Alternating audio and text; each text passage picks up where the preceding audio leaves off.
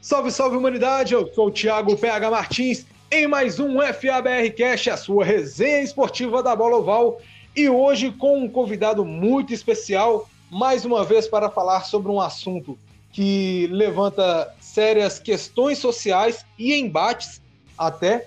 Mas antes de falar um pouco sobre o nosso convidado, eu quero aqui, como se diz, receber ela com seus cabelos cacheados, estava dando aquele trago no cigarro de palha, creio eu. Ela que vem lá de Brasília, terra dos políticos maravilhosos que sempre cumprem as suas promessas. Kika Carvalho, seja bem-vinda em mais um FABRcast. Olá, meus queridos, meus queridos amigos, amantes do futebol americano do Brasil. Eu não tava fumando cigarro de palha, eu tava fumando tabaco orgânico, porque eu tô tentando parar de fumar. E aí é isso que acontece. E uma correção: Brasília não é a cidade dos queridos políticos. A cidade dos queridos políticos é a sua cidade. E você manda eles pra cá, pra fazer merda e sujar o nome do lugar onde eu moro. Claro, claro. A Minas Gerais elege 513 deputados, elege um presidente, elege sei lá quantos é, senadores, tá certíssimo. Não vou nem entrar nesse mérito. E ele que está falando do Nordeste, está tomando aquela prainha, só que não, com uma difícil missão de fazer os marinheiros é, é, alcançarem novos mares. Juan Rocha, seja bem-vindo mais uma vez ao FABRcast. Marinheiro, você vai pra puta que pariu, porra. Aqui é pirata, caralho. Porra. Eu tô guardando a risada aqui, velho. Eu tava esperando a patada. Porra. Não, hoje eu vou ficar mais ácido com o PH, porque o último podcast ele ele foi. me ofendeu gratuitamente várias vezes, sem eu falar nada. Só porque eu falei que é... você tem pau é. pequeno? É... Mas tô aqui, tô aqui. Hoje a cerveja que eu vou recomendar é a nossa. Nossa é uma cerveja que só vende em Pernambuco, feita de macaxeira e muito boa. E ela custa apenas R$ 1,50. Aquelas Amém, glória a Deus. Porra. Aquelas garrafinhas pequenininhas, sabe? Muito boa. Achei uma cerveja tranquila. É essas de milho mesmo da Ambev. A Ambev, se quiser patrocinar a gente, tá mais do que na hora, né? Que toda semana a gente faz a propaganda de uma cerveja diferente. Mas é isso aí. Hoje é um outro bate-papo diferente, um outro bate-papo também. A gente tem que falar disso também, né? Algumas pessoas comentaram uh, nos últimos dias sobre, pô, mas o que, que homofobia tem a ver com futebol americano? Pô, coisa pra caralho, irmão. Então, assim, também a gente tem que falar do caso do racismo no Brasil, que é o caso de hoje. Ele que ficou ausente de vários podcasts, porque não apenas doou o seu material genético, né, para formar essas duas criaturinhas lindas, ele que também troca fraldas, ele que assiste Peppa Pig, que coloca aquela formiguinha lá que fala de Deus, acho que é Smilinguida, não sei o nome daquilo. Ele que fala japonês, é, é, é, é arquiteto, ele que é fotógrafo, ele que faz striptease no FABR. Tiago Munden, seja bem-vindo. Muito obrigado, PH. E acabei de fazer uma mamadeira, meu filho tá lá mamando, ele só falta ele vir aqui e falar assim: Papai, quer leite de novo? Papai, quer leite de novo? Então, antes que ele chegue, muito boa noite a todos aí. Um prazer estar aqui com o Isolino, cara incrível. Kika, Juan e PH, obrigado. É, eu sempre esqueço o, o, os nomes dos filhos. O Arthur, lembrei. Arthur, com 18 anos no futuro. Eu quero que você saiba, quando ouvir este podcast, que o seu pai colocava você para mamar leite. Exatamente. Ele, ele, vai tá, ele vai continuar tomando leite, né? Pra, ser, pra receber uma bolsa de estudos na LSU. É isso aí. Modem, seu filho vai ser campeão jogando pelo. Seu filho vai ser campeão jogando pelo Galo, cara. Olha que orgulho, ó. Tá maluco, meu irmão? Tá cara jogando praga hora dessa. O Galo não dura oh. com dinheiro até ele fazer, fazer 18 anos ou 16 anos, não. Mãe de nada o FABR tá funcionando aqui hoje, tá, gente? Mas eu vou me abster de comentar. As previsões Notre Dame aí, as previsões Notre Dame do, do FABR. Ele, Rio de Janeiro, Ele que é presidente do Macaé Oilers, é sargento da Polícia Militar do Rio de Janeiro desde 2008, está na corporação, formado em História, pós-graduação em História Antiga e Medieval, se eu não estiver me enganado, e também possui uma graduação em Teologia. Marcelo Misurini, seja muito bem-vindo ao FABR Cast para este assunto tão polêmico que é o racismo no FABR, no Brasil e no mundo. Cara, muito, muito boa noite aí para todo mundo aí, Thiago, Kika, Juan, Murner. Pô, tô me divertindo muito com vocês aí.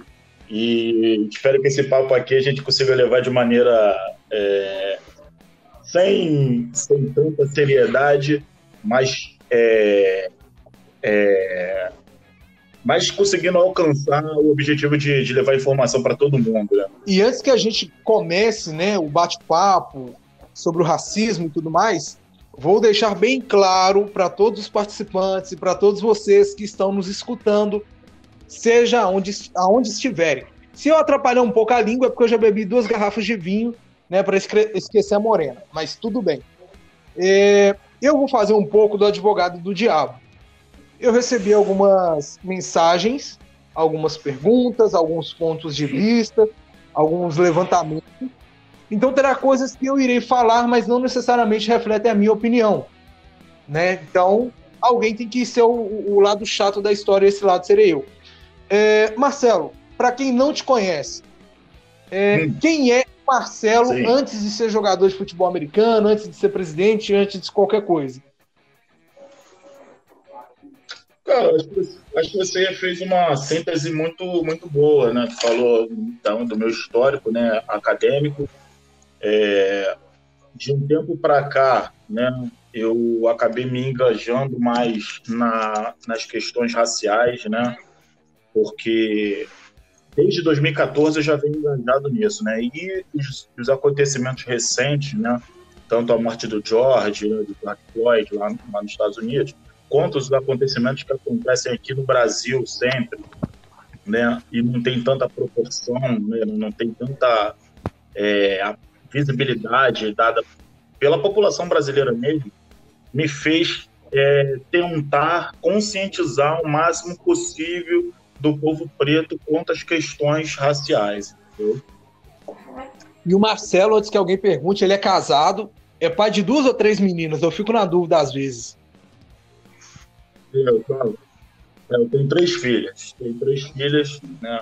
Aurora, Beatriz e Mariana. São três filhos. É, e, inclusive, o que, o que me fez até, né, como você já sabe, né, mas talvez o restante do pessoal não saiba, o que me motivou a, a, esse engajamento foi um episódio que aconteceu com a minha filha mais velha, né? A Beatriz, ela tem seis anos, mas quando ela tinha quatro anos, eu tive uma, uma situação dela não se identificar com, com, com o fenótipo preto, né? Ela por, pelas amizades dela ser, né? Eu moro num local um pouco elitizado, né? Quer dizer, muito elitizado aqui em Macaé. E não tem, não tem tantos negros né, como vizinho. E eu vi que minha filha estava perdendo essa característica. Ela não, ela não, não estava se identificando com, com preto, pessoa branca. E eu tive esse trabalho como pai de conscientizar, né? E isso, se eu não estiver enganado, foi relacionado a uma boneca, correto? Sim, exatamente. Você fala, o, o episódio foi que ela viu duas bonecas, uma boneca loura e uma boneca pretinha, e ela falou que ela era a boneca loura. E eu, ao refutar, né, eu falando que ela não era a boneca loura, que ela era a boneca pretinha, ela fez um escândalo absurdo. E eu falei, cara, tem alguma coisa muito errada nisso. Então, desde esse momento, eu tento, de toda forma, é, exaltar a cultura negra para ela, para ela entender que ser negro não é um problema, entendeu? É uma, até uma qualidade do meu ponto de vista. Então eu falo bastante sobre reinos africanos, sobre personalidades africanas, sobre personalidades negras, tanto brasileiras quanto, quanto é, fora do Brasil. Né? Só que ao ver, porque eu, ao estudar para orientá-la, eu vi que eu também estava, de certo modo, um pouco vazado. E aí que começa toda essa caminhada. Entendi. E antes de nós entrarmos na questão do, do, do racismo, da história do povo preto, é, como que você chegou no futebol americano? Quando que você começou a sua trajetória? Então, meu primeiro contato, poucas pessoas sabem, né? Eu até falei para vocês, mas poucas pessoas sabem, né? Que eu comecei a jogar futebol americano em 2006, no Tubarões do Cerrado. Eu morava em Brasília na época, morava na Asa Norte. E eu tive um contato com. Ainda na era, na era no pad, eu tive um contato com as pessoas. A gente treinava na esplanada, fiz poucos treinos, né?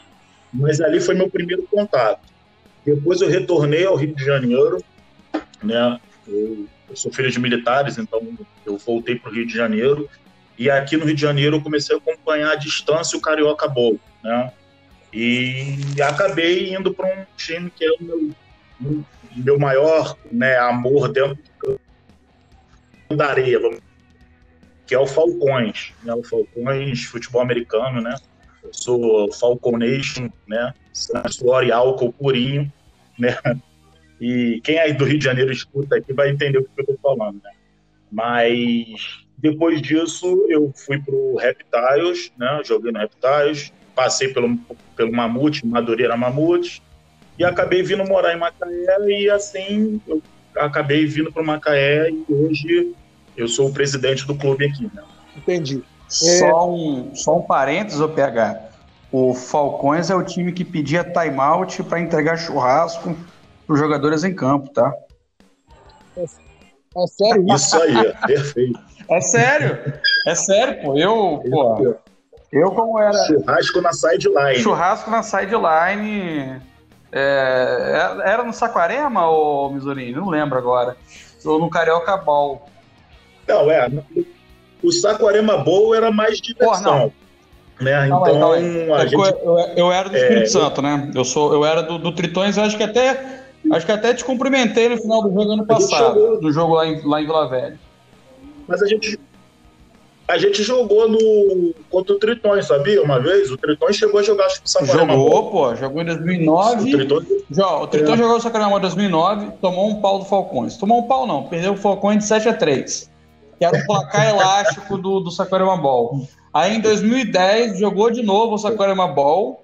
E aí a, a palavra da arbitragem carioca. Uhum. Porra, você acha que esses capixabas vão chegar aqui e vão ganhar? Nem fudendo. Aí o Tritões perdeu por. perdeu por Headlines na final. Arbitragem caseira. Porra, pra caralho. Isso. Não, mas Saquarema era mais mas, diversão do que futebol americano. A gente só ia pra se divertir. Sim, sim. Mas no, no, no próprio Carioca Bowl era maleável. A gente tinha mesmo o pessoal bebendo. Inclusive, o, o Falcão, aí o pessoal do Mamute vai falar, né? É, a maior derrota do Falcões, não, acho que foi 42 a 0, alguma coisa assim, foi porque os atletas estavam bêbados, né? Ele foi jogar contra o maior rival, só que entrou para a história, né? O placar entra para a história. Olha, eu fico extremamente feliz em saber que as coisas evoluem.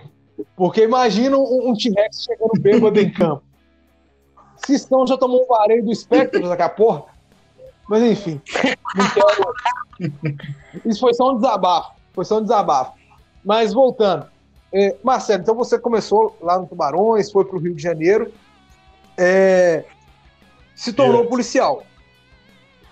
E aqui eu acho muito Sim. interessante, é, porque você tem a visão histórica, né, através dos seus estudos, Sim. e você tem a realidade na qual você vive enquanto policial. E, e aí eu. Uhum. Teve um rapaz que me falou no privado o seguinte: falou assim, PH, pergunta pro Marcelo como que ele se sente quando ele tem que fazer uma abordagem em um preto que ele nem sempre vê como necessidade, mas o pessoal faz por rotina.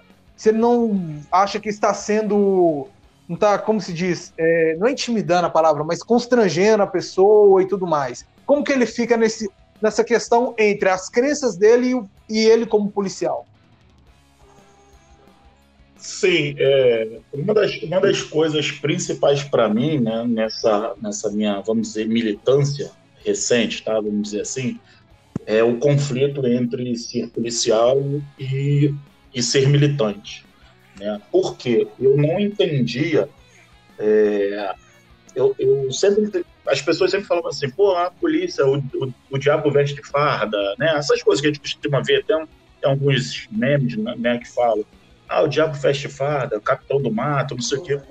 E eu ficava assim, eu falei, cara, mas eu sou tão consciente da minha, da minha situação.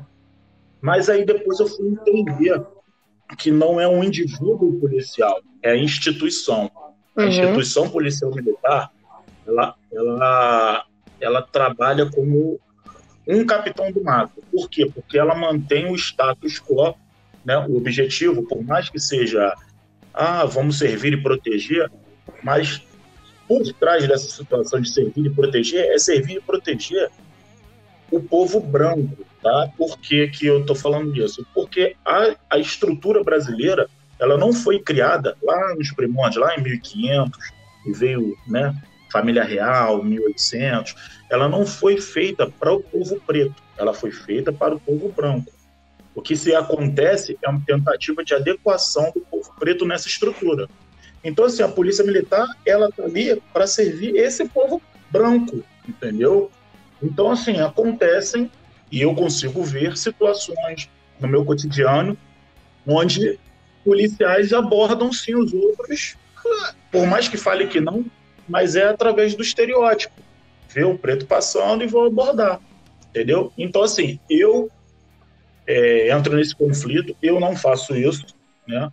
Mas eu também não vou falar para o policial não fazer, né? Até porque esse modo é, de, de abordagem, querendo ou não querendo, né? Por amostragem, acaba conseguindo é, fazer algo flagrante, né? Eventualmente tem um negro que vai ser abordado e vai estar com droga, vai estar com arma. Então é a justificativa para continuar fazendo isso. Mas eu, quando tenho um amigo, né, um policial comigo, eu tento orientar quanto a esse tipo de situação. Eu sempre tentando trazer a conscientização dessa situação de não ser através desse, desse jeito que o policiamento deve ser feito. Você, enquanto Marcelo, é, quando não estava de serviço, estava na rua andando tranquilamente, foi abordado por um policial e sentiu que, assim, antes de se identificar como sargento, você sentiu que houve uma certa certo excesso apenas por você ser um não, é, é, ser sincero porque poucas vezes eu fui abordado tá, no Rio de Janeiro. Não, tive muitas situações de ser abordado. E assim, as poucas vezes que eu fui abordado, eu não posso dizer que foi por causa disso, tá? Foram uma das vezes eu estava uma das vezes eu estava com uma bolsa capanga que, né, não sei se vocês sabem o que é uma, uma bolsa que passa por um lado só do ombro. Né? inclusive, minha arma estava dentro da bolsa. Então, assim, acho que foi isso que foi o fator gerador da, da desconfiança policial. Né? Ele foi me abordar falei, ó, tô armado, entendeu? Sou policial. Aí deixou. Mas não foi pela, pela situação da cor, não. Acredito comigo, tá? Não tô falando que não aconteça, mas comigo não, nunca tive essa situação.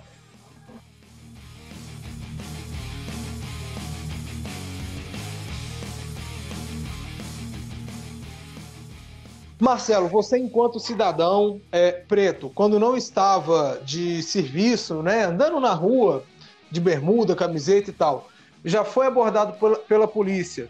E ali você percebeu que teve um excesso apenas por você ser preto ou não? Isso nunca aconteceu com você?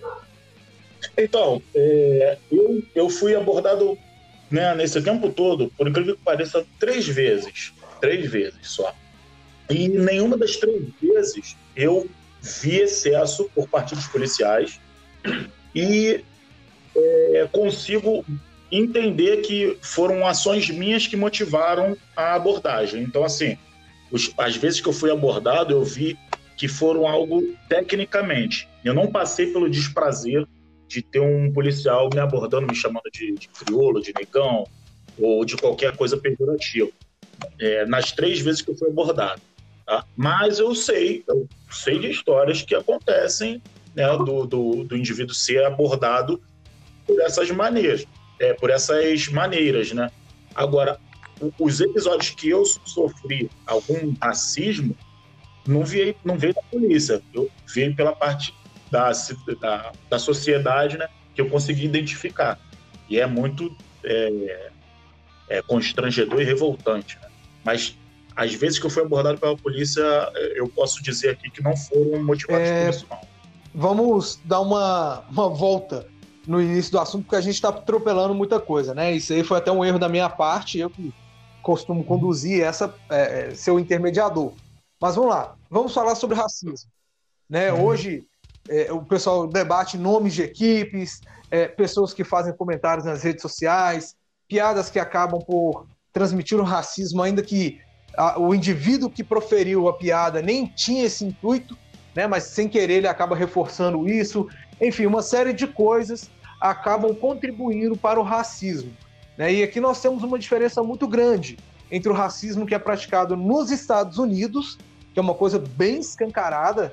É... Tem até aquele filme Além das Estrelas, que eu indico para vocês, caso não tenham assistido, é, que fala sobre três cientistas da NASA que eram negras e não tinham nenhum banheiro para utilizar. Quer dizer, o banheiro era separado, ficava um lugar mais longe. Mas aqui no Brasil, a questão do racismo é diferente. Ele é uma forma mais velada. Tanto é que as pessoas falam que não existe, que é o racismo Sim. estrutural. O que seria é, o racismo estrutural, o Marcelo?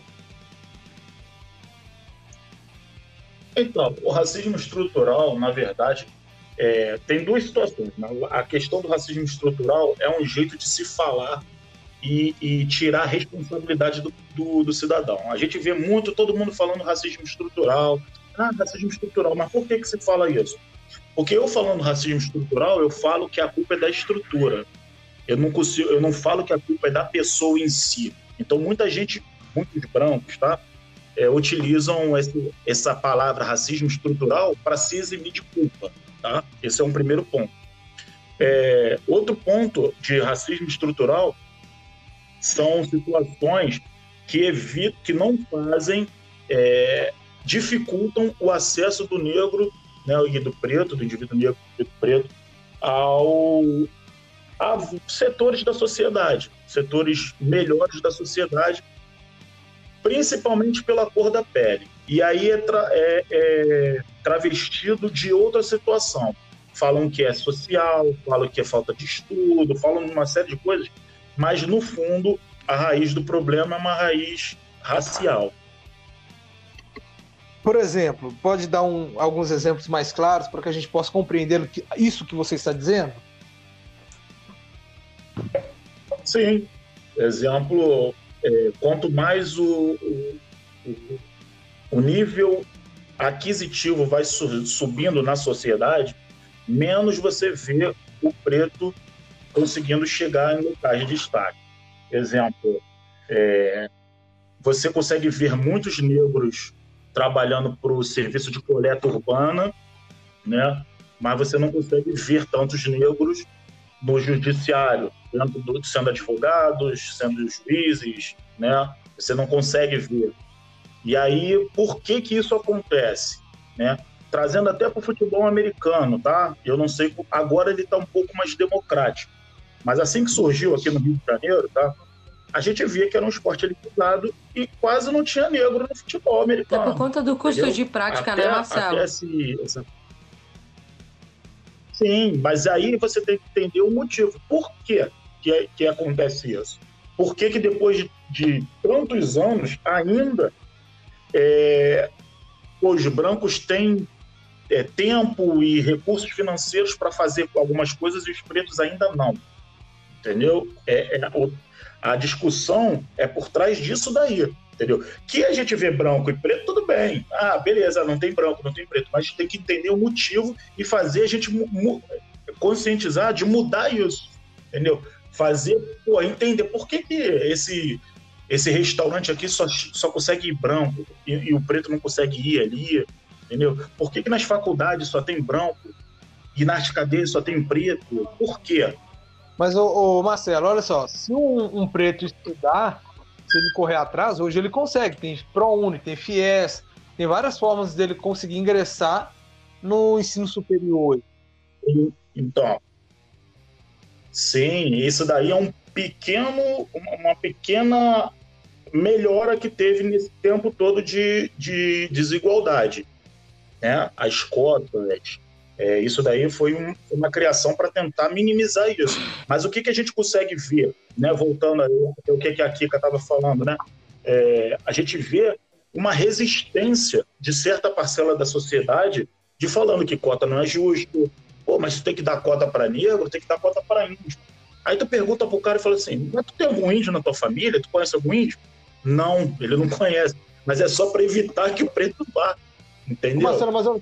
É só aparece, cara. E... Mas da mesma forma que nós temos brancos que são pobres, né? Temos pretos, aliás, que são pobres, e os brancos também. Sim. Por que, que eu deveria ceder cota, cota para preto e não para, para branco? Dessa forma aí, não, não estaria não. sendo desigual com uma das partes? Não, por quê? Porque aí a gente cai na questão a gente vai cair na questão que a gente estava falando lá no início de racismo estrutural. Por quê? Eu vou dar um exemplo aqui, né, bem básico. É, se a gente tem um preto pobre e um branco pobre, e aí os dois fizeram faculdade, é, fizeram entraram por cota, tá? Vamos dizer, os dois entraram por cota numa, na melhor faculdade de direito, tá? Os dois conseguiram entrar com as mesmas notas, tá? É, um, um exemplo aqui é, para ficar tudo igual. Eles fizeram, aí na faculdade eles fizeram as mesmas coisas, aí eles conseguiram as mesmas notas, se formaram os dois, o branco pobre e o preto pobre, conseguiram se formar através da cota. Quando eles chegarem lá na frente para ser contratado pelo, vamos dizer, tem uma, uma empresa de advocacia que vai contratar uma vaga de cotista. Vocês acham que vão contratar branco ou preto. Eles conseguiram tudo igual, a mesma nota. Então, assim, quando chegar lá na frente, ao mesmo tempo, tudo igual, tá? Tudo igual. Só tô dizendo assim, é a mesma coisa. Só que quando eles chegarem lá na frente, vai ser contratado branco. Mas por que, que vai ser contratado branco? Por assimilação da sociedade que está inserido. Os brancos vão ver que o branco chegou ali. Ele tem mais passabilidade do que o preto. Então, assim, se lá no, no judiciário você está vendo só juiz branco, só advogado branco, só não sei o quê, ele vai ser contratado, vai ser contratado branco. Ou seja, todo o esforço que foi criado para a cota foi jogado por água abaixo. Por isso que a cota tem que ser cota racial. As pessoas falam, pô, mas cota social porque tem branco pobre. Mas o branco pobre, ele tem passabilidade. Ele consegue, mesmo sendo pobre, se ele botar um banho de loja, um vestir, se vestir bem, ele consegue ter passabilidade uhum. na sociedade, onde um preto não vai conseguir. Ô, Marcelo, é, puxando o gancho do que você está falando aí, a, a gente está falando dessa diferença social, além de racial, que uma coisa leva a outra, né? Sim. Todo o histórico brasileiro da, do, do, desenvolvimento da sociedade brasileira leva a diferença social Sim. exatamente como a diferença racial. É quase a mesma coisa, né? Que a gente está falando no final das contas. É, puxando para o lado do futebol americano. Futebol americano, a gente que, que vive isso, que, que conhece essa realidade, todo mundo que está aqui já sabe como é viver sobre o futebol americano, viver no futebol americano. A gente sabe que é um esporte que uhum. ele demanda um, um, uma estrutura muito maior, ele demanda muito mais recursos financeiros, culturais e, e, e de informação e de educação, educacionais. E, o, o, prática do esporte do futebol americano ela não é muito democrática, apesar do, do da essência. Uma essência democrática da do futebol americano, uhum. de realidade não acontece. Exatamente por conta dos custos da prática, Sim. principalmente aqui no Brasil. Eu queria que você fizesse uma ligação uhum. desses custos, de, de, dessa vivência da prática do futebol americano no Brasil, em relação às pessoas pretas, às pessoas brancas, e como você enxerga é, o, o, o alcance da prática é, a partir desse olhar das diferenças raciais, em primeiro lugar, e em segundo lugar, sociais. Então, é, eu fui convidado, né, só aproveitando esse gancho aí, eu fui convidado para entrar nesse grupo novo que foi criado aí, de coligação FABR, né, coligação racial, né, e que, que está debatendo bastante sobre essa, essa situação. Primeiro, sobre ingressar mais negros na modalidade. Né? Eu não sei, aí agora é cada, cada estado, né, para poder fazer a sua, o seu paralelo para ver se tem tantos negros ou não. Né? Hoje no Rio eu consigo ver que há bastantes negros, mas poderiam haver mais. É, tem um debate também sobre muito lá no sul, mas aí já é uma, uma situação chata que acontece no Sul, não só no futebol americano, mas qualquer modalidade que tu vai jogar no Sul, sempre tem um torcedor ou algum atleta que vai te ofender, é, te chama de macaco, de preto, né? Sempre tem. E depois eles falam com a cara mais lavada que não era isso que eles quiseram dizer, né? É, mas voltando à questão aí de, de, dessa situação que você falou de, de, de mais pessoas, cara, eu acho que eu, eu, concordo que as pessoas não tenham tantos recursos, né? O, povo preto não tem tanto recurso para participar. Mas é, há possibilidades, né? De, de, de você, é, talvez o gestor, né? Ou até atletas fazerem situações, criarem situações onde você consegue. Hum, óbvio, eu não estou falando aqui o cara chegar com um equipamento de ponta, não é isso. Mas o cara pode sim entre, integrar alguma equipe, né, fazendo algum de drills ou até não tão equipado, mas ser mais acolhedora. As, as equipes têm essa condição de ser mais acolhedora. Porque eu vejo que não há esse engajamento, não é uma coisa, não é um, é, nunca foi fomentado isso por parte, pelo menos no, nas, nas situações, nos times que eu passei. Não era fomentado isso. Tipo, você chegar e falar, Pô, olha só, galera, vamos pegar essa galera aqui e vamos começar a treinar, sei lá, entendeu? Aí, aí já são 10 que eu vou dar aqui. Fazer drill, mas sem equipamento. Ou seja, o cara chegar só com, sei lá, uma chuteira. Dá para dá pra se fazer drill sem ter equipamentos. Entendeu? Eu não sei se eu consegui responder Olha, alguma coisa eu... que você falou. Né? Ou... Eu tenho. Desculpa te interromper, Marcelo, antes que, que, que fuja. Igual você fala dessa questão de poder acolher as pessoas, hum. de, de, mesmo sem equipamento, ela poder é, treinar. No Macaé Oilers, vocês já fazem isso? Vocês fazem uma, uma certa, não vou falar campanha, mas marketing, enfim, uma forma de chamar a atenção mais da comunidade preta para que ela possa ser inserida no então, então, Ou não, então, vocês não fazem isso. É só, quando eles chegam lá, olhem eles. Então, então uma, uma das coisas que a gente fez, mas aí até é, não, não como instituição em si, isso é até uma falha nossa também, eu estou falando aqui, até porque esse debate é recente e esse ano está tudo parado por causa do Covid. Mas a, até o ano passado, a gente ia dentro das comunidades e fazia. Você, pô, ó, galera, vem para cá algumas comunidades carentes do Macaé. A gente fez isso sim, entendeu? Para chamar, para permanecer. E alguns permaneciam, entendeu? Alguns atletas permaneciam. Né? Mas você não acha que, por exemplo, a partir do momento que chega um atleta, vamos pensar o seguinte: chega um atleta preto. Né? Já que a gente está falando do povo preto, vamos focar nele. Chega um atleta preto, você acolhe ele bem, uhum. ok. É, é, é, pô, você não tem equipamento, fica aí, o dia que você tiver, você joga. Você acha que não pode crescer um sentimento de inferioridade nele isso fazer com que ele se afaste da equipe da mesma forma? Porque ele não vai estar no mesmo patamar. Eu não acredito nisso, não, cara. Eu, não, não, acredito nisso, não. Até porque aí é o que eu falo por experiência de Macaé. A gente nunca teve nenhum episódio de, de de racismo em si, eu, não, nunca presenciei, nesses quatro anos que eu estou aqui em Macaé, nenhum, nenhum é, episódio desse.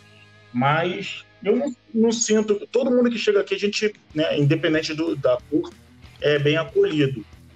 Mas é, a gente sabe de histórias que, que pô, de, de, outro, de outros clubes que tu pergunta, ué, cadê? Tem quantos negros na tua equipe? pô, tem três negros, quatro negros. Aí pergunta, pô, não tem nesse... será que não, não tem nenhum talento negro que você consiga pegar? Não existe na tua cidade nenhum outro negro? Entendeu? Então, essa é uma reflexão. Mas para a realidade do FABR também. Mais que Mas para a realidade do FABR, ô, Marcelo, quando você fala que é um esporte amador com um custo elevado, seja para você comprar equipamento, seja para você conseguir viajar, seja para você ter um jogo em casa, que a maioria dos atletas contribuem para isso, é, você não acha que a questão não está não relacionada ao, ao, a ser preto ou não, mas sim a condição social? Aí a condição social, é claro que a gente tem aí o poder aquisitivo, né? Então, e o poder aquisitivo ele não escolhe nem branco nem preto. Eu, eu concordo. Você não acha? Não, eu concordo. Eu concordo. Eu concordo que a questão social influi. Mas é o que a gente vê é que não há nenhum tipo de mobilização para tentar ver isso. De repente, o cara mora na comunidade, ele se apaixona pelo esporte, ele gosta do esporte e ele dá o jeito dele de ficar. Entendeu? Mas o que eu vejo é que não, não acontece. Mas é o que gera. Não há essa mobilização. Né? O que geralmente acontece com a pessoa preta, o que geralmente ah. acontece com a pessoa preta é isso, né? Ele se envolve, ele se, se dedica e ele acaba conseguindo fazer é, de todo jeito, do jeito que dá e do jeito Sim. que tem que ser. Isso não significa que seja certo, né? Isso não significa que seja o ideal. A gente está cada dia trabalhando para que se construa uma sociedade mais igualitária, para que as pessoas pretas Sim. ou brancas, ou independente de, da, da origem delas, elas tenham oportunidade de conquistar as suas próprias coisas, independente das pendências, sabe? Elas tenham essas mesmas oportunidades. É disso que a gente está falando.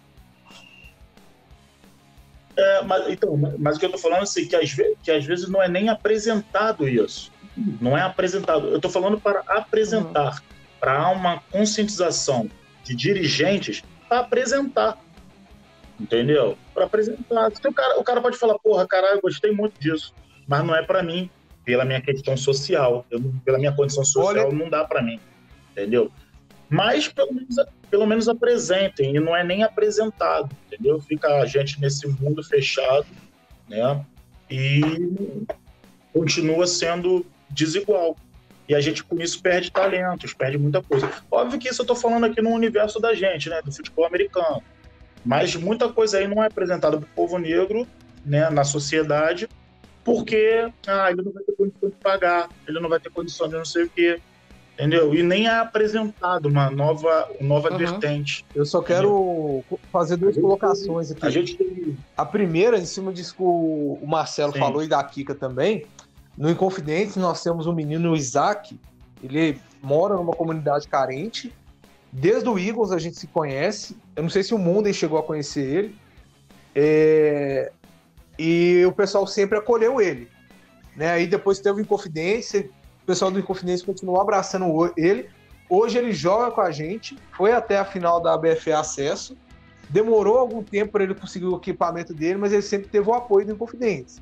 Então, pelo menos é bom saber que, pô, não é. Tem mais times do Brasil que com certeza fazem isso para seus, seus atletas. Não, não, sim, sim. Eu não tô, eu não tô dizendo que não, que não é que tenha, não, tá? Não é mais, isso que eu tô falando, não. Acolher eu mais. sei que tem. E, isso é. Eu não estou falando que não tem. Eu sei, exemplo, tem o Piratas de Copacabana, que é o time de areia, né? Jogar na areia é muito mais barato, né? Muito mais por isso que é tão democrático. Mas o que a gente viu é que uma, uma migração quando o pessoal saiu da areia para grama, aí a questão financeira contou bastante, né? Mas assim, era uma primeira porta de abertura, né? Eles, olha só, galera, tem futebol americano aqui na praia. Ah, o que que precisa? Pô, um protetor bucal e tua vontade de jogar. Entendeu? Pô, quem tinha é Playboy, porra. Né? Como é que é aí? Quem tinha luva era Playboy nessa época. Né? Pô, mas é, ué. Exatamente. E, e, e, o, e, e, e isso que a gente está falando é o seguinte: hoje, hoje assim, eu até brinco, é, para você começar a jogar futebol americano no Brasil, você tem que, no mínimo, desembolsar mil reais para equipamento, chuteira, luva, helmet, é, shoulder pad, uniforme. Quem é teu vendedor, Juan, que eu tô precisando de um capacete novo. Oi? Você consegue montar esse equipamento aí que você falou? Eu quero saber quem é seu Não, mas. Eu também quero. Mas é, porque hoje assim, e não é barato você. É, e, e, aí entra na camada assim, é, na camada social e racial, porque no Brasil é, qual é a maior quantidade de pobres? A população é, preta, a população parda, né? E assim, e aí uma coisa já anda com a outra. Então, é, mas hoje, hoje eu vejo que é, a, a, tem muito mais pretos jogando do que a, quando eu comecei há 15 anos atrás. A gente brincava aqui no. Eu, eu, eu brincava. Está é, a gente brincava no. Eu, na época, brincava que, por exemplo, o time do Tritões, por exemplo, era o time de playboys a Praia da Costa. Era os lourinhos, bonitinho, tal, olhinho azul, pá, que não sei o quê, né? e, só, e era esse estereótipo do time. Hoje, você vê o time, você vê que tem uma miscigenação maior. Você vê, ainda tem os playboys da Parada Costa, mas ainda tem a galera lá que é, que é, que é, que é de uma comunidade, uma galera que é de outra comunidade. Então, assim, você vê o que vê que tá, já está melhor do que é bem mais democrático, né? Essa questão social do que era antes. Mas ainda assim, é, é difícil, é difícil manter, ter que viajar. Pô, conheço muitos meninos que têm um baita potencial de jogo, de, de, de ser um ótimo talento, mas assim, não tem condição de ir viajar, não tem condição de comprar um uniforme, não tem condição de, de, de pagar um equipamento. Claro que também entra nessa questão, pô, vamos ajudar aqui fulano de tal, aí vamos fazer uma, uma vaquinha aqui para comprar o uniforme dele, vamos fazer um, uma, comprar uma esteira, ah, a luva rasgou, ah, toma aqui a minha velha aqui que eu vou comprar nova. Então, assim, dentro dos times, é, não, não é muito, mas assim, você vê que já existe essa questão de, de, de, de ajuda social, tá, pô, é... Não, o caminho está certo. Oi? Não, eu te interrompi, mas eu falo assim: o caminho que eu venho observando está no caminho correto, entendeu? O caminho é esse. Eu, eu, eu falei aqui, né, porque o PH puxou esse assunto, mas o caminho é, é tá correto. Eu não, eu não conto esse quesito, eu não vejo muitas coisas erradas, não. Só que pô, pode ser um pouco melhor, mas o caminho é esse. Amigos. É. Só... Oi, ah, fala comigo. O... Ah, não, eu ia, pegar, eu ia puxar o, o papo para outro lugar, mas se você quiser concluir, amigo. Não, é, na verdade foi só uma situação que ocorreu comigo, do Marcelo falando essa questão de, pô, no seu time não tem um talento preto. O que acontece? E aqui, vamos deixar claro que eu não estou falando mal da equipe, eu não estou atacando a equipe, nem nada. Porque toda vez que eu falo uma coisa, as pessoas tendem a levar para outro lado. É, é uma coisa linda é, maravilhosa, né? O, o, o a, eu tô bombardeando o Marcelo fazendo o advogado do diabo. Não duvido que alguém vai me chamar de racista depois de novo, mas enfim. É... Mas... Eu tô te entendendo. Eu tô Não, te entendendo. Você me entendeu uma coisa, os outros me entenderam é outra. a Kika mesmo me achava um babaca. Hoje ela me acha meio babaca. Não, eu te entendi. Mas aqui, eu te entendi porque tu fez algumas, algumas perguntas que você já sabia a resposta, mas tá, eu, eu entendi o jeito que Exato. você tá então, assim, eu vou fazer a parte do ataque e você vai fazer a parte do argumento. Né? Não é nem da defesa, não. Mas o que eu quero dizer é o seguinte: é, o Galo Futebol Americano, quando foi fazer o anúncio das suas novas camisas, é, ele levou uhum. alguns modelos. Nenhum dos modelos eram negros, pretos. Eu, depois eu vou até voltar nessa questão da terminologia. É, quando eu, eu, perguntei lá no Instagram da equipe, o Rafael da Cruz, melhor corner do Brasil, na minha opinião, mas eu sou fã dele, então eu sou meio suspeito para falar. Ele falou assim: olha, a questão foi por meritocracia. E o GM, que sou eu, sou preto. Mas não tinha nenhum negro. Tinha um rapaz lá, se o mundo em lembrar o nome, e eu agradeço. E eles falaram assim: pô, mas fulano de tal é, é branco? Porque aqui no Brasil nós temos a questão do pardo, diferente dos Estados Unidos. Ou você é branco ou você é preto. Não existe moreno, não existe pardo. É. Né? Então eu te falo o seguinte: é, como lidar com essa questão racial quando no Brasil você tem o pardo, né, que é o moreno, e ele se enquadra onde? No branco, no preto?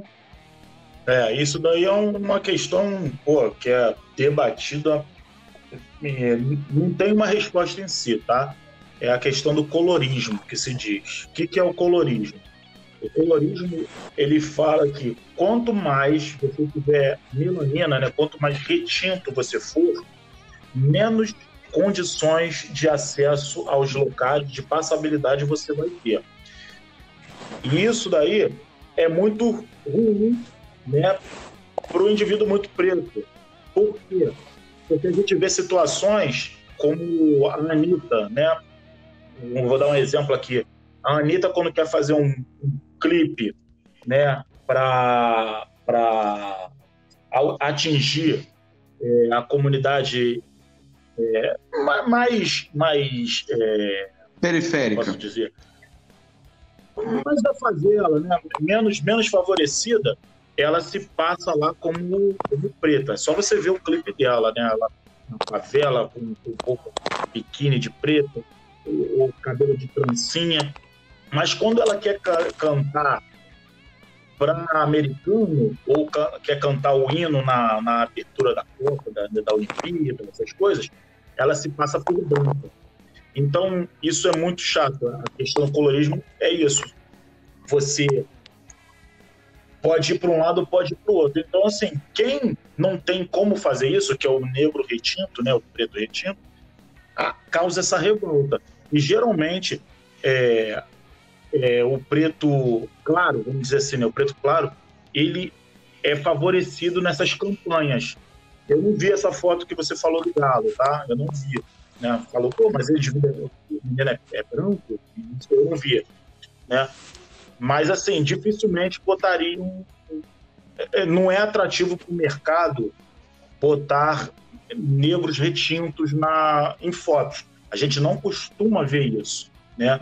Aí, geralmente, o que, que acontece? Empresas que, para se passar por não racistas, empresas para não passar por não, se passar por não racista, elas botam é, um negro na foto, tá? Bota lá um negro na foto.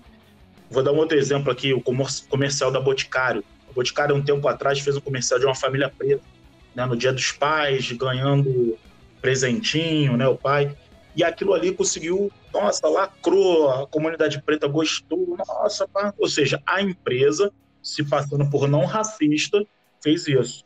Mas aí, se um negro chega lá, uma negra chega lá e tenta comprar uma base na cor da pele dela, na Boticário, não tem, entendeu? Então a gente, a gente vê muito dessas coisas, né, no, no uso do marketing aí. aí às vezes, é, é, as empresas, os clubes aí, né, no caso, né, o Galo, eu não sei se foi a motivação foi essa, mas às vezes você botar um negro lá não quer dizer muita coisa não, entendeu? Porque tem que entender o que, que tem por trás. É sempre isso, é entender o que tem por trás das coisas. Mas não... Do... Pode, pode falar, Kika, perdão. Não, eu ia falar que a, o, o, o passo dessa discussão do colorismo ela é muito mais profunda e complexa do que a gente pode imaginar. Principalmente no que a gente vem falar do uhum. quesito uhum. Brasil, do jeito que o Brasil foi construído e que a etnia brasileira foi se desenvolvendo através dos anos.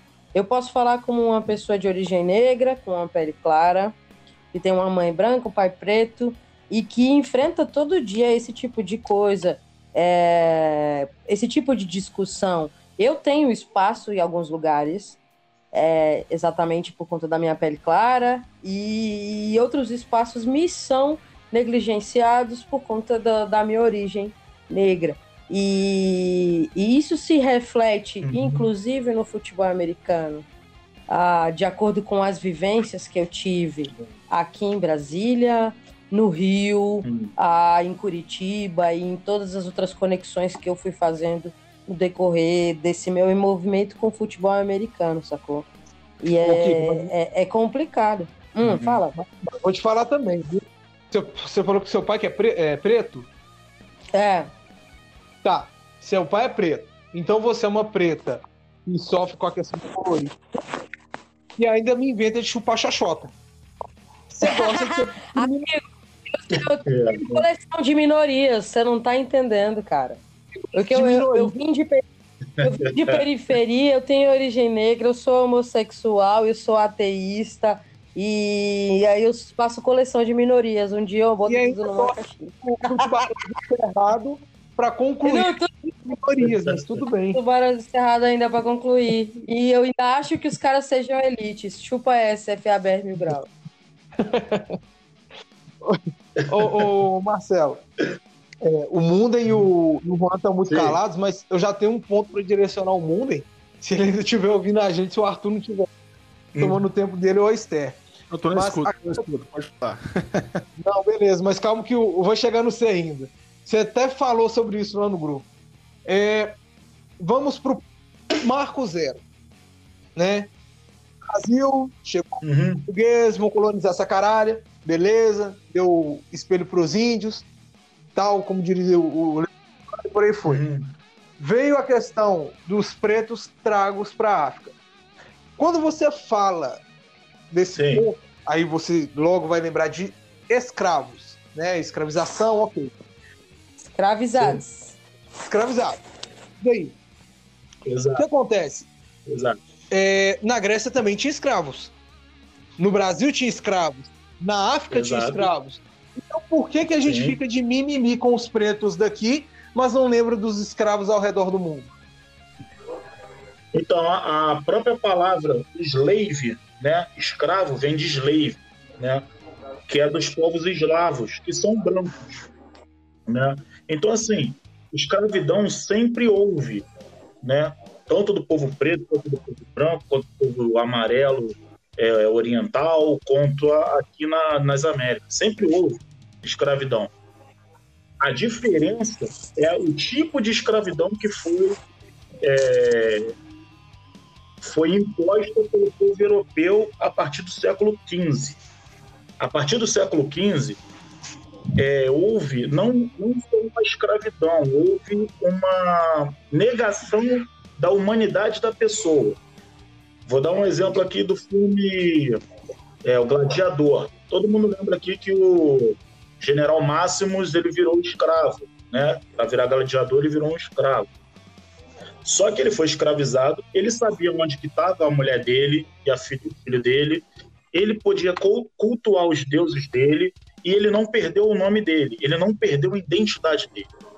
O que aconteceu na, é, no século XV foi que pegaram o indivíduo na África, pegaram esse indivíduo, trouxeram ele para outro lugar desconhecido, trocaram o nome dele, foi rebatizado, não deram o direito deles cultuar os deuses dele é, e, e venderam ele como coisa, entendeu? Esse é o tipo de diferença entre escravidões.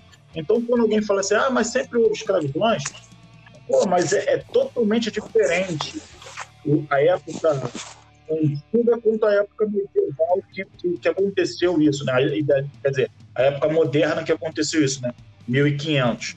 É... Então, assim, a grande, a, a, grande, grande problemática disso é a desumanização da pessoa, objetificação dessa pessoa. Criaram um negócio, foi criado um negócio acima da desumanização do indivíduo. E esse é o grande problema da escravização africana que aconteceu em massa pelos europeus, trazendo eles como mão de obra para as Américas e para outros locais do mundo. Kika. Amigos, ah, vou puxar um pouquinho aqui. O, o falou algumas respostas atrás. Ele explicando as coisas que ele disse, ele falou assim: é, Eu nunca passei por nenhum episódio de racismo dentro do FABR. Aí eu queria puxar a discussão para esse lado, porque eu queria saber de vocês. O Misorini falou que já não, não passou por isso dentro da experiência dele. E é um cara que ele tem base para falar, de vivência disso.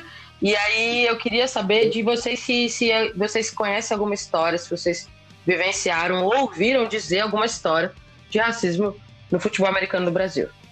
Eu não vou dizer que eu já vi, não vou dizer que foi um caso de racismo é, pesado, mas eu já tive um, jogo um problema de, de, de, de, de, racismo do seguinte, é, em 2015, a gente, o Tritões trouxe o Demar Cobbs, que era um, um americano, e veio junto com o Alex, né? Os dois eram pretos e, e o Demarco ele usava um, um helmet que tinha uma viseira transparente.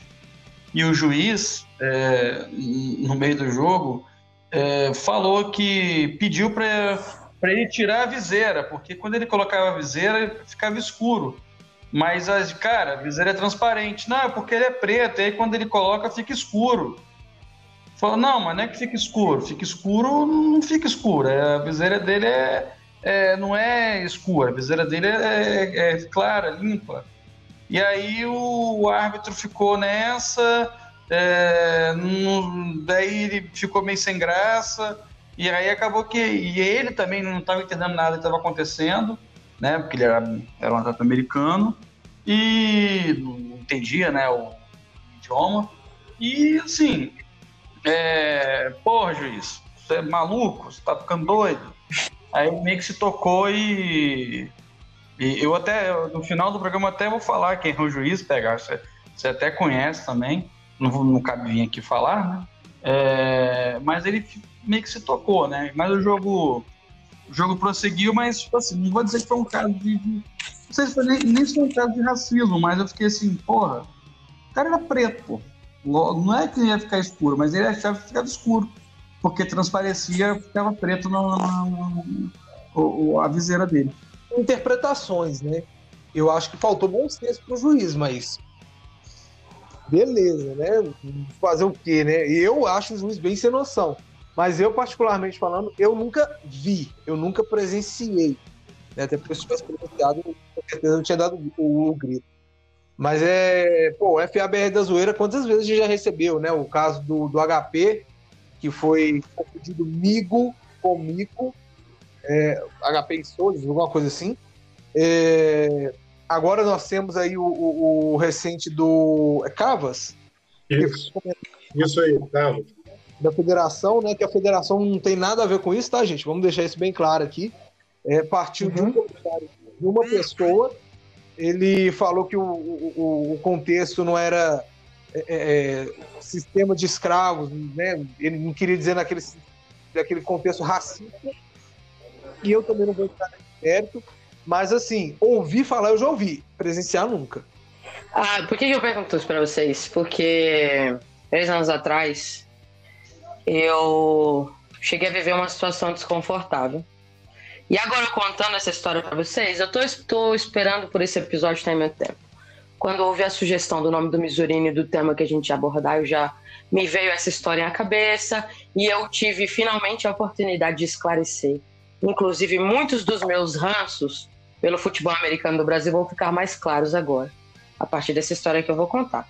O que eu vou contar para vocês não é por culpa do PH, é é, o que eu vou contar para vocês, o que, o que eu vou contar para vocês é o que eu posso contar para vocês é o que eu vivi e o que eu testemunhei e o que eu soube a partir da minha experiência. A, história pode ser mais longa e mais cabeluda do que eu vou contar para vocês, mas eu não posso falar nada que não seja as coisas que eu vivi, que eu vi, que eu li e que eu soube. Não posso falar nada além disso. Vou contar essa história para vocês. É, se alguém se sentir ofendido, se estiver afim de processar, eu só vou poder fazer o quê? Rezar e trabalhar pra caramba para pagar os honorários da Tati Sabino pra ela me defender no final dessa história. Eu acho que ela vai me defender no final dessa história. ah, uma história absurda que aconteceu. Ah, a gente tinha o Campeonato Feminino 2017, foi antes da Copa Esporte América, do Giba e de todo aquele trauma.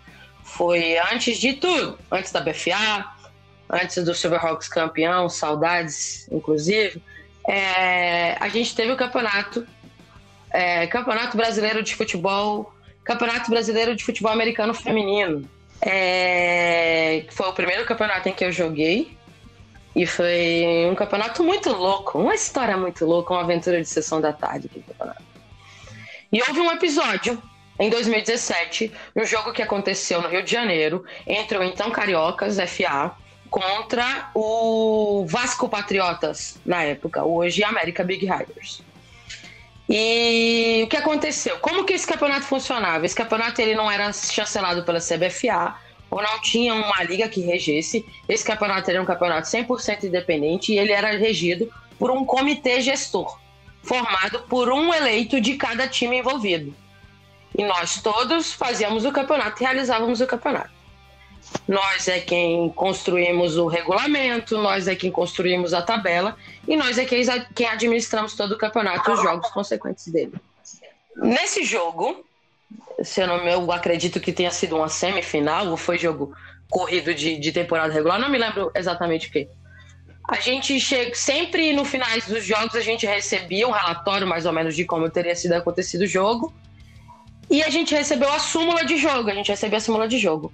E na súmula desse jogo específico, existia um relato de que durante o jogo, em campo, houve um episódio de injúria racial de, vindo de uma jogadora do Cariocas agredindo uma jogadora do Vasco Patriotas na época. Isso estava em súmula. Chegou em súmula de jogo um relato de um, uma agressão de, de uma pessoa que inferiu juras raciais em relação a outra. E eu não sei o que aconteceu dentro do campo. Eu não sei o que foi dito, eu não sei o que foi ouvido, eu não sei o que foi proferido, eu não sei o que foi ofendido, eu não sei nada. Eu sei o que é relato que tem nessa súmula de jogo, porque eu, enquanto membro desse comitê, gestor desse campeonato, recebi essa queixa em súmula de jogo, que nada mais é do que o documento oficial da realização de uma partida oficial. Aí eu te pergunto, Fica, deu no é... que esse caso? Então, o que que deu esse caso? Vou contar para vocês. A gente houve uma denúncia. Quando se houve uma denúncia, você pergunta para outra parte. Qual é a sua posição em relação a isso? A outra parte não deu nenhuma resposta. A gente tinha uma denúncia do Vasco Patriotas e tinha uma denúncia da atleta do Vasco Patriotas em relação à postura de um atleta do Cariocas. E o Cariocas não, não, não, não emitiu nenhuma resposta em relação aos questionamentos feitos em relação a isso. Mas não foi nesse ano que Quando... o Cariocas foi expulso do campeonato? Foi, é, foi por isso que o Cariocas foi expulso do campeonato. Eu tô explicando para vocês o porquê. Hum, ah, aí o Cariocas não se pronunciou de forma alguma, nem o Cariocas, nem a atleta envolvida. Aí, após de infinitas intervenções do comitê e dos membros e dos outros times na tentativa de esclarecer essa situação, não houve resposta do Cariocas ou das pessoas envolvidas. A gente determinou um prazo. Olha, a gente vai dar um prazo de X dias, não me lembro o, o tamanho do prazo, para que ou cariocas ou atletas se manifestem, porque caso não, não haja nenhuma manifestação em relação a esse episódio, nós vamos suspender a atleta. Não houve resposta. A atleta foi suspensa. E aí, novamente, a atleta foi suspensa e, novamente, a gente não tem nenhuma resposta. Isso é um caso grave, isso é uma acusação gravíssima. A gente voltou para a menina que foi vítima e falou assim: ó, olha, como você quer prosseguir com isso? Não tenho interesse da queixa e prosseguir isso judicialmente, porque isso vai me gerar muito mais problema do que solução. Vou me desgastar muito mais com uma coisa que está me fazendo já muito mal. E ela optou por não prosseguir com uma denúncia legal e não prosseguir com uma denúncia a partir da, do, da agressão que ela sofreu. De toda forma, o comitê do campeonato ainda assim precisava de uma manifestação e de uma resposta sobre essa história. Ainda assim, a gente precisava de uma resposta. Como assim você é acusado de injúria social e você não fala nada? O seu atleta não fala nada. E, e eu tô falando de nada mesmo, gente. É, eu tenho os registros de tudo isso, eu tenho todos os documentos, eu tenho todo o histórico de conversa, então tudo isso. Então, caso um dia eu seja acionada judicialmente, eu tenho como me defender, porque eu não tô falando merda, eu tô falando uma parada que eu vivi. E não houve. Houve um foda-se. O que houve em relação a esse episódio, vindo do Cariocas e vindo das pessoas envolvidas, foi um foda-se. Isso não faz diferença. Aí eu quero. Dado esse prazo e a garota suspensa, dado esse prazo a garota suspensa, se vier, vier um novo prazo, olha, a gente precisa que vocês se manifestem. Caso vocês não se manifestem, a gente vai suspender o time de vocês do campeonato, porque a gente não quer jogar nesse campeonato com as pessoas que não se posicionam e não se manifestam de maneira alguma sobre um episódio tão grave quanto esse. E Agora... aí é que vem o problema, é aí que começa toda a novela e todo o degringolar da história. Fala, Thiago. Pessoal, agora nós vamos dar uma pausa visto que o assunto ele é complexo, temos mais assuntos polêmicos para tratar na segunda parte, precisamos renovar o nosso estoque de cerveja, que é sempre bom, para que você possa acompanhar as nossas belíssimas vozes. Então, vamos dar uma pausa rapidinho e voltamos na parte 2 sobre esse assunto do racismo no esporte, no Brasil e no mundo.